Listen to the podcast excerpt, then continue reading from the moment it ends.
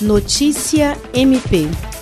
O Ministério Público do Estado do Acre obteve a condenação de três acusados do latrocínio que resultou na morte do médico Rosaldo Firmo de Aguiar, França, conhecido por Doutor Baba, ocorrida em 2018 no município de Feijó. Os três foram condenados pelo crime de latrocínio em julgamento realizado na cidade no dia 28 de fevereiro.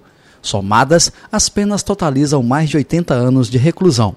Felipe de Oliveira Rodrigues, José René do Nascimento Avelino e Lucas Silva de Oliveira vão cumprir penas em regime fechado. O quarto réu acusado de participação, Antônio Elineudo Vieira de Lima, teve o processo desmembrado por estar foragido. Benquisto no município pelos serviços prestados à comunidade, o médico foi atingido por um tiro de escopeta no peito quando saía de sua residência. Um dos réus estava com a vítima e havia combinado com os comparsas o roubo de um revólver calibre 38. Jean Oliveira, da Agência de Notícias do Ministério Público do Estado do Acre.